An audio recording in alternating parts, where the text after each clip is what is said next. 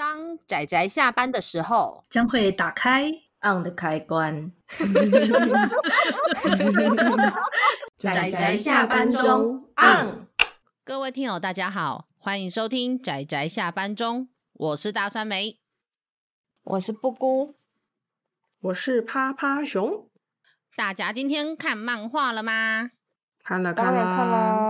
就算不用问这一句，其实我的习惯真的是每天都看漫画。但是好，没关系，这也不会是我们今天的重点，因为不然的话，如果阿紫在场又要骂我了。所以我们今天要推荐的作品是 《情定尼罗河》。当然，Love Love，这是我们难得又开始推荐各位少女漫画的一周呢。哎，真的，其实我一定要跟大家强调这件事情，就是。虽然大家都说什么酸梅味，但是我觉得我是一个充满少女心的酸梅，真心真的，真的真的，酸梅其实是个很少女的酸梅，没错，所以我一定要跟大家强调一下，因为我觉得听友都对我有点误会，尤其你看像超自然月里面，我也是在那里讲少女漫画，只是我只是说后来长大之后发现。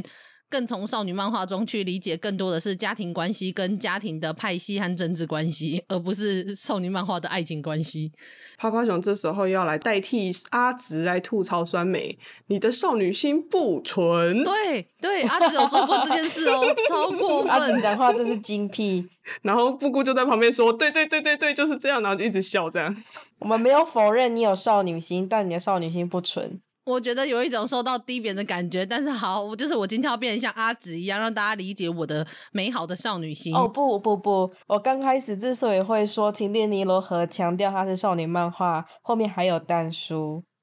哦哦，好，继续。如果各位看完《情定尼罗河》十一集全部看完的话，你就会知道为何我们会说酸梅的少女心不纯这件事情。哎哎哎哎哎哎，他他还是少女漫画。的啦，他是真他是对吧？可是他到后期少女漫画的核心突然间就不见了，他的核心变成另外一个很神奇的。你们到底为什么就是要对少女漫画有这么高的要求？要对少女心有这么高的要求？好，我我好，对不起，我们今天我们今天要讲的这部《情蒂尼罗河》为什么会被阿姑这样讲？我我稍微可以理解，是因为呃，虽然它看起来名字很少女漫画，然后它的画风也很古老的少女漫画，那这个作者的确也是、oh, 也是蛮老派的少女漫画家，只是在台湾虽然代理了不少他的作品，可是其实都不算特别红。他在日本我看好像也不是。特别有名的作者，但是嗯，我当初无意间是看到这一部作品的时候，其实我可以感受到这个漫画家他尝试在少女漫画的框架之下，然后想要去描述一些他想要描述的更格局更大一点的那种野心，只是。毕竟这部作品真的在台湾就是不有名，虽然网络上隐约有看到一点心得，可是就不多，所以我就想说，那刚好，呃，刚好历史月就要来讲讲它。那另外一部分也想来提它的原因，是因为阿姑之前我们在讨论历史月的时候，呃，那时候他说，诶，那是不是应该来讲一点跟艺术相关的历史，那或者是宗教史？对，没错，因为宗教其实应该可以说是占，一定是影响历史上非常非常多部分的一个重要的元素，尤其以前那种政教合一的年代嘛。嗯、那可是我们其实提到的作品，大部分基本上是没有宗教影响，没有不太有宗教因素。应该说这些战争背后有宗教因素，但是它更呃着重在战争的起源，然后还有里面的一些重要的历史人物等等的。对，对，对，宗教的有点像是配角吧，没有错。那所以，于是我后来就听到，就想到了这一部《情定尼罗河》，不是因为说它里面就是走什么古埃及宗教，也不是，其实是因为刚好它里面有蛮多的篇幅，刚好是在描述，嗯、呃，可以说是基督教的起源，然后甚至是呃一个古埃及的宗教改革者的这一部分，所以让我当初在看的时候，我对于这部作品的印象其实。比起虽然说是历史作品，但是我觉得更有趣的是他想要去描述的关于宗教的那一部分。那趴趴熊也有看这部作品对吧？那、呃、我目前进度很缓慢，因为边写边看边写心得，所以我只有到第二集，我还没突破酸梅说的第三集呢。但我还是觉得真的很好看的，因为嗯、嗯，趴趴熊比酸梅更不能接受某些太纯情的，就是 爱情故事。但我觉得他的那个故事其实有好几，就是只是看到第二集而已。然后他其实有很多故事，就让趴趴熊其实还蛮感动的。就是差点都要哭了，很感动，莫名的。老实说，他其实，在这一部作品，其实，在前面的大概一两本的时候，还是比较偏向于少女漫画的谈恋爱模式。可是，他的确就是把那个场景放在了所谓的古埃及。由后面的故事，你就会看这有一个主角叫做呃拉摩塞，他其实是一个可以穿越时空的一个神官。那他如何穿梭在不同的时空中？整部《情境尼尼罗河》是有点像是短篇集，一篇又一篇的故事。那借由拉摩塞是这样子穿穿越在不同的时空中，那你可同时也可以看着不是线性的时间线下的每不同时间点发生的故事，然后但是他后来发现他竟然是有前后彼此的一些历史渊源的影响，我觉得这一个点上设计的相当不错。那另外一部分也是宗教的部分描述的，我觉得也很感人。哎，我还没有介绍这部作品的内容，对不对？可你，但你刚刚形容的已经差不多啦，因为我没有看到后面啦。但是前面就是对趴趴熊来说，它前面的故事其实有点像是一个。有点像是一个旅行的人，然后他就是四处旅行的过程中，然后他用口述的方式告诉我们说他遇到的呃男男女女之间的爱情故事是怎么样子，而且他有时候会遇到不见得是人哦，是神。没错，没错。其实这部作品，我觉得它最有趣的是，它除了在讲古埃及的这一些文明以外，那它同时还因为大家知道古埃及其实是很多神信仰的嘛，那它同时就是在讲，呃，同时会合并进一些古埃及的信仰，然后跟他们政治之间的关系，还有故事也会沿着王家，因为大家知道古埃及中就是有有就是算是比较特别，就是法老这样子的像神神的孩子一样地位的人，然后他们皇家出现的一些事情，嗯、然后还有。包括经历的很多事情，那除了是我觉得他在很多故事描述上其实是相当感人的以外，那我刚刚就有说，我觉得他最有趣的是他到了中中间的那一部分之后，他提到了一件事情是我之前从来不知道的，就是因为我小时候很喜欢古埃及文明嘛，我相信大家都曾经会有 这样子的年纪吧，真的着迷于他们的那个故事里面这样子，对吧？对吧？尤其布谷这种喜欢历史作品的人，可是我觉得。呃，古埃及的历史神秘归神秘，它对我们来说真的很多谜耶。可能是我觉得地域的关系吧，我们对那部分的历史或是他们的文化了解都非常的呃刻板印象吗？嗯，是是是是，对吧？但其实我印象中，台湾其实办也办过蛮多展览的，就是我记得我好像也去看过一两次跟有埃及有关的展览。我小时候也看过很多绘本，在讲埃及神话的。可是你要知道，是我在网络上后来就是长大之后，偶尔会去看看一些就是可能比较历史系或什么的人，然后去参加这参观这些展览，然后就在吐槽说，这一些展览其实一点都不详实，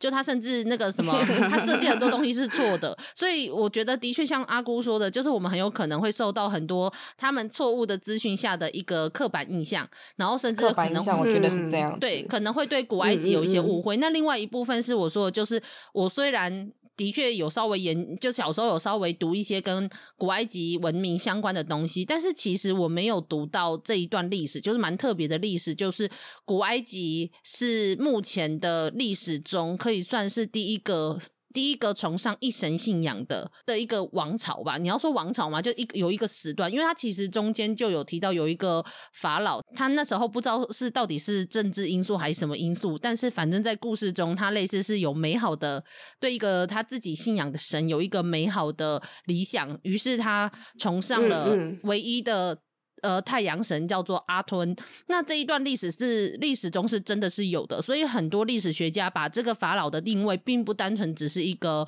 呃，统治者，而说他更像是一个宗教改革者。尤其在古埃及那个时候，其实是多神信仰的。可是他排除了其他的信仰，尤其那个时候是非常有政治势力的阿蒙神神官，最后独上自己信的叫做阿吞神。他他是没有形象的一个一个神，然后他唯一的形象是太阳。他就是相信这一个神明，然后排除了其他神明这件事情。所以后来听说有人的确就怀疑说，在他之后过了不久，其实就是摩西跟。拉美西斯的二世的时代，那所以有很多人甚至就是怀疑，就是其实摩西有可能就是从这个法老的理想跟他的宗教中，然后成为了这个一神信仰，也就是后来的基督教跟伊斯兰教跟犹太教他们的起源。这样，我那时候看到这一段历史的时候，嗯、我是真的蛮惊讶的。其实我从来不知道这件事，我小时候还是蛮常去上几蛮常去上主日学的。因为这两个部分，我觉得是蛮割裂的，在我们所学到的历史当中是蛮割裂的。就我可以有印象中，关于埃及这边一神信仰的时候，其实课堂上隐约都有简单的教过啦，带过。就是它变成因为这个关系，所以它人民的向心力对于皇室的向心力是有增强的。那时候我们历史课在教的时候，是把这方面基本上是更归于也是朝代更迭、帝王统治这部分的内容去教。没错。基督教这边，我们也是当然会教它的起源，这是必教的。可是我们不会把这两个东西合在一起。就是你知道摩西有出埃及记，对对对，然后你也知道那个那个基督教的起源、犹太教的起源是在地中海周围，对你都知道，但你不会把它连在一起。真的，这是真的。就而且尤其就是当。原来曾经有一个古埃及的法老是一神教教徒的时候，你都觉得很不可思议。然后，而且后来发现他跟摩西的时代是如此接近。那摩西后来他所崇尚的很多宗教的理念，其实是跟这一个法老的某一些理念其实是很类似的时候，我觉得你要说他没有受到影响。我似乎好像也很难，就很难去说他绝对没有受到他的影响这件事。我觉得就是蛮有趣的，所以我我不知道日本到底有没有人在研究这一个。可是我只能说，在目前台湾，嗯，蛮容易看到的埃及相关的知识中，就其实看不太到这部分的东西，或者是看到的这一些东西的人，可能都是对历史有一定研究的人，至少不是一个普罗大众所知道的知识。那我竟然就从漫画中看到，然后我觉得相当的有趣，所以我就很期待说，未来如果有机会，可以。去埃及，我想要去那个埃赫纳吞这个国王，这个应该可以说是法老，他曾经为了他的这一个理想，然后想要重新新建的那个城市叫做阿克特阿屯这个城市，我很想去看看那个地方遗迹。嗯昨天在跟大酸梅还有布姑讨论的时候，我们其实有小小的聊到这个部分。然后酸梅在介绍完之后，我对这个阿克特阿吞有稍微的隐约的印象，结果发现他第一集其实就有画到，嗯，没错，就是很简略的，其实有画到。就因为这样子，就是让我对这个这一段，就是他在回忆，算是算那一章算是在回忆的部分，就是更。就是更能了解说这一块的，就是发展这样，因为他算是那个想要建立，就是建立了这个阿克特阿吞王宫的后，就是他的下一代啊，然后就是很很年轻就去世了这样。嗯嗯嗯嗯，其实说是下一代，他下一代就是大家知道的图坦卡门呐、啊。哦，嗯、啊，翻译的关系哈，他翻译成图坦卡蒙，然后我就想说，这个图坦卡蒙是我认识的那个图坦卡门吗？是，没错，没有错，我在脑袋里都会偷偷给他翻译。对，哦，是哦，因为因为我就会真的是很认真去搜，就是去看一下，说这个音好像跟那个音。对，没有，我跟你说，真的，你、嗯、你可能要先知道，因为他，因为呃，因为其实有时候我那时候看故事的时候，我甚至是前面这个故事跟后面那个故事有一些角色是有连结的，或者是他们中间是有时间线的，但因为随着拉摩赛，他会穿越穿梭时时空在不同的故事中，所以你没有意识到。如果再加上翻译没有把它翻成同一个名字的话，你就你就更不会意识到了。然后，所以你甚至要把后面的故事全部看完之后，你才发现、嗯、啊，原来这一篇故事是在讲那一个人，或是这个人就是那个人啊 的那种的那种冲击，你懂吗？我我不知道这到底应该要吐槽翻译，还不该吐槽翻译，因为例如说图坦卡门，我们大家都知道他叫图坦卡门，可是可能因为他这一部作品是比较早翻译的，就是大概这部在。中文代理大概是二零零二年左右，所以我在想，可能比较早期，所以大家对于那个时候的资讯不是很发达，嗯嗯，或者是对古埃及不是很了解，所以就会有发生在前面一两本翻译的人名，然后到了后面五六，可能五六七本翻译的人名完全不一样，可是他确定是同一个人的这种状况。哦，嗯，我是也有想过文献的来源，因为那个时候我们的。网络还没有那么的发达嘛，大家如果要查书，啊、第一个反应不会是去 Google，而是会去查很多文献啊，或者是别人写的论文啊。是，那如果别人论文写错的话，就惨了。哎、欸，也不是写 错，而是大家这些文人们或是历史学家们各有自己的见解，然后他们的阅读基本上是，我相信大部分都是原文啦。或者是他们各有渊源，啊、嗯，所以他们自己写出来的东西就是他们自己的翻译。我们那时候还没有，嗯、基本上还没有一个大众的认知，这是其实算没有提过的啦。现在我们知道的名字是一个大众认知的、普遍的、正确的，也不能说正确。我们所有人都这样讲，所以他在台湾就是这个翻译这样子。的确是，我觉得也有另外一部分。我我我是觉得也有另外一部分是可能他真的对这一些历史不熟哦，这是更有可能的事情。他对历史如果够熟，他可能就可以把 前，或者是他看过一整部的故事，他就会知道前面这一个人就是后面那一个人。但是因为有可能每一本他他们就出版社去选择的翻译者不一样，然后再加上可能你在后面翻译的人，你可能没有空或是没有时间去把前面的作品读一遍，所以你就你也不会意识到说你现在看的这个人就是那一个人，然后你也不知道这一段历史故事，你就更不会意识到他们是同一个人。是啊，是啊，就直接按照日文的片假名去。对对对对对，这样子。对我我在这一本，尤其这一本哦，就是他在那个翻译人名上面就特别有这个问题，因为他尤其又是很像是短篇集的故事的形式，这个问题就比其他的作品的翻译名字的问题就变得更严重一点。我我没有要批评这件事情，应该是毕竟真的是会有文化上面的差异，嗯、尤其台湾的资料应该更没有日本日本的日本在历史考究上面的资料是真的做的很多。好，嗯，这是真的。然后趴趴熊在这个这个时候想要偷偷的来摇一下荧光棒，这样。你要摇什么？就是因为趴趴熊原本之前因为那个什么有另外一部就是埃及的漫画叫做《碧蓝的荷鲁斯之眼》的关系，嗯嗯，所以其实我知道就是那个埃及有一个很有名很有名的女法老，没错。他叫哈特谢普苏，这么刚好的，可能因为他真的很有名，所以其实他在这本书第的第二集里面的翻译的字是刚好一样，所以我就知道他说的就是这个很厉害的女法老。嗯，然后我就看得很开心。嗯，因为我其实偷偷吐槽一下那个碧蓝的荷鲁斯之眼，我在看的时候真的觉得。没有很没有很到很就是没有很喜欢，但是我在看就是情定尼罗河的时候，我觉得他把他画的我很喜欢。哎，对的，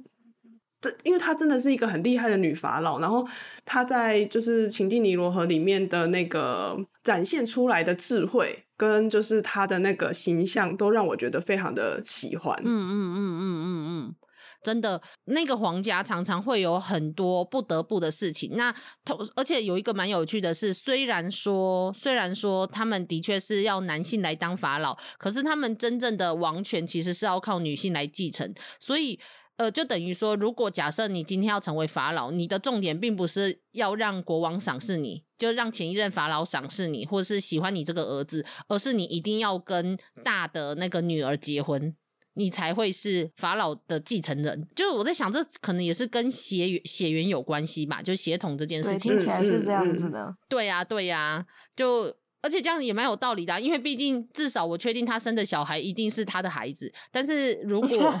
对吧？我懂你的意思你怎么知道 说嗯，大家懂得？欸、我是不知道说什么。而且他们那时候又没有办法验 DNA。对啊，没有啦，好啦，这只是一个吐槽。但是呃，嗯嗯这部作品真的其实有蛮多我我还蛮想讲的东西，可是真的很难在推荐中讲出来，因为它真的是完全是那个时代的文化，然后还有包括他去描述几个角色的一些。些心境，其实他描述的不只是王家的人，还有包括在那些法老或者是那些拥有王权的人身边的人，然后去看待这一些发生的历史，然后心中的那个那种，无论是憧憬或是心中的无奈的那一些，就是平民百姓的那种烦恼也都有。所以我觉得他其实，其实我觉得他刻画蛮好。那更不用说故事到最后面竟竟然还跑到两河流域去，我在这部作品中是可以看到某一种野心的。只是它毕竟还是一部少女漫画，它、嗯嗯嗯、可能没有脱离少女漫画的格局。可是我觉得它，它至少它要中后期，大部分的故事也重点也不是在谈恋爱，它主角根本就没有在谈恋爱，旁边的人反而帮忙他们谈了一点恋爱的这种状况下，欸、好好笑哦！真的就是这样的故事，所以我其实我还蛮推荐大家去看看他的。那如果真的找不到这一部，哦、因为这一部真的有点难找，蛮蛮旧的。所以大家可以知道有一些嗯，嗯来源，但是如果可以的话，希望可以上电子书。对，我们对我们要在 这里祈祷祈祷上电子书，这已经是十几年前的漫画。投个许愿池，真的。对，我我也很好奇，那那像是喜欢历史的布姑在看这一部的时候，因为是被我推的嘛，所以感想如何？这样子哦，我我那我把他，我把我对他的整个的印象稍微讲一次好了，嗯、因为他开头的时候，它是一部蛮有历史的少女漫，你光是看开头就知道，嗯嗯嗯嗯 嗯，是的，是的，它非常多的诠释方式，非常的怀旧，没错，连画风都是那种小小星星的眼睛呢、啊，画风就算了，它重点更在于说它很多诠释方式，就是你可以从。怎么讲？藤子 F 不二雄的那种感觉，哪有啦？去延伸，有吗？有吗？就是那时候常用的啦，搞笑的部分嘛。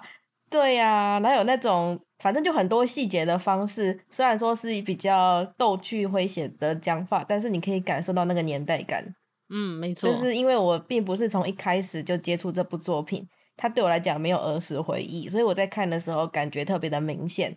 然后接下来因为是酸梅的推荐嘛，所以这只是小 case，完全可以继续下去。到了中后期嘛，对，的确，我觉得这个故事的核心已经不是谈恋爱了，对吧？它根本是有点像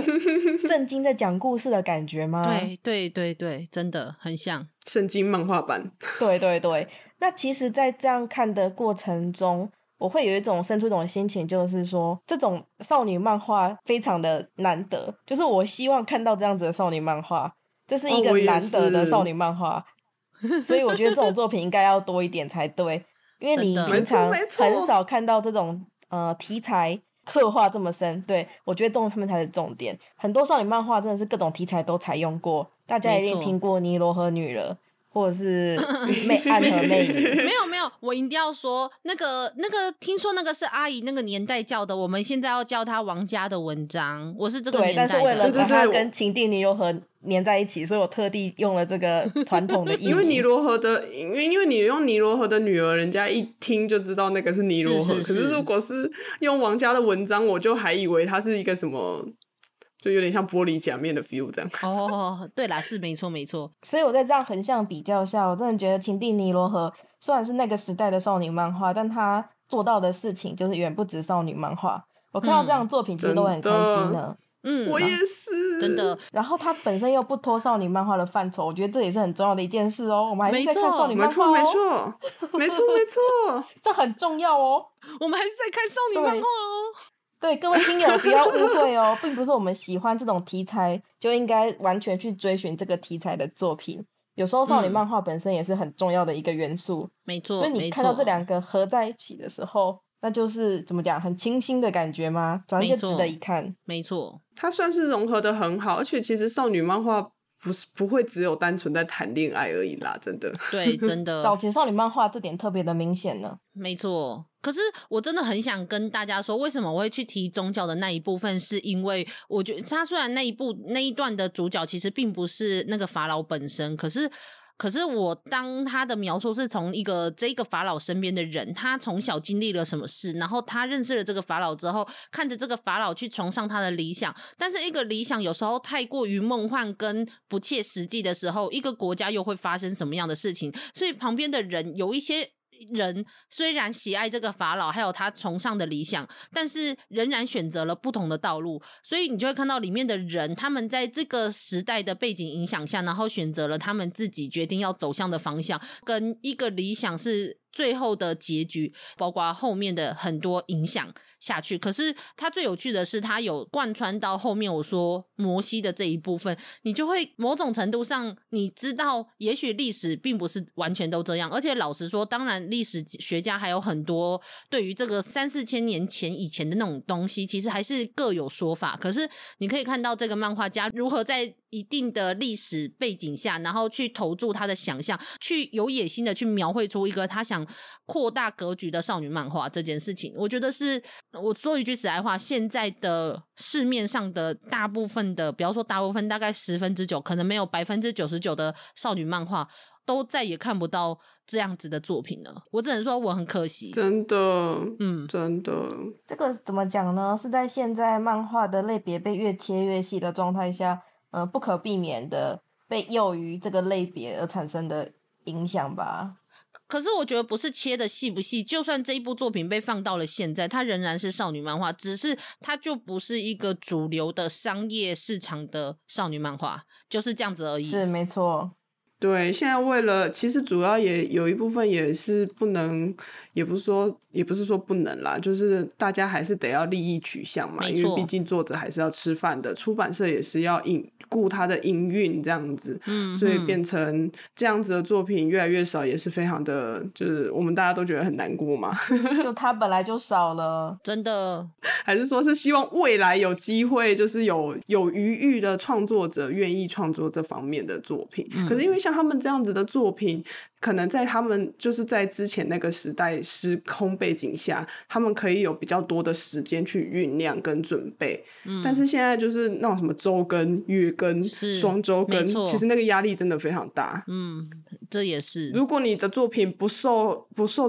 观众的喜欢的话，他搞不好就被断尾、腰斩，好惨，对吧？的确是。呃，好了，反正我们这部作品除了就是介绍它以外，然后提到了就是我们各自很喜欢的部分以外，那最后我们又讨论到说，我们对于现代的少女漫画的期待，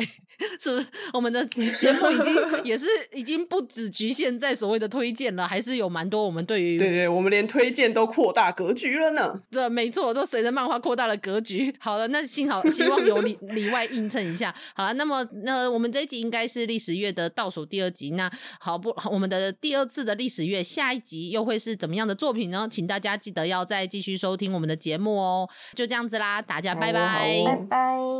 拜拜。啊，上班，工作啦，我不要工作，下班了，回去回去工作喽。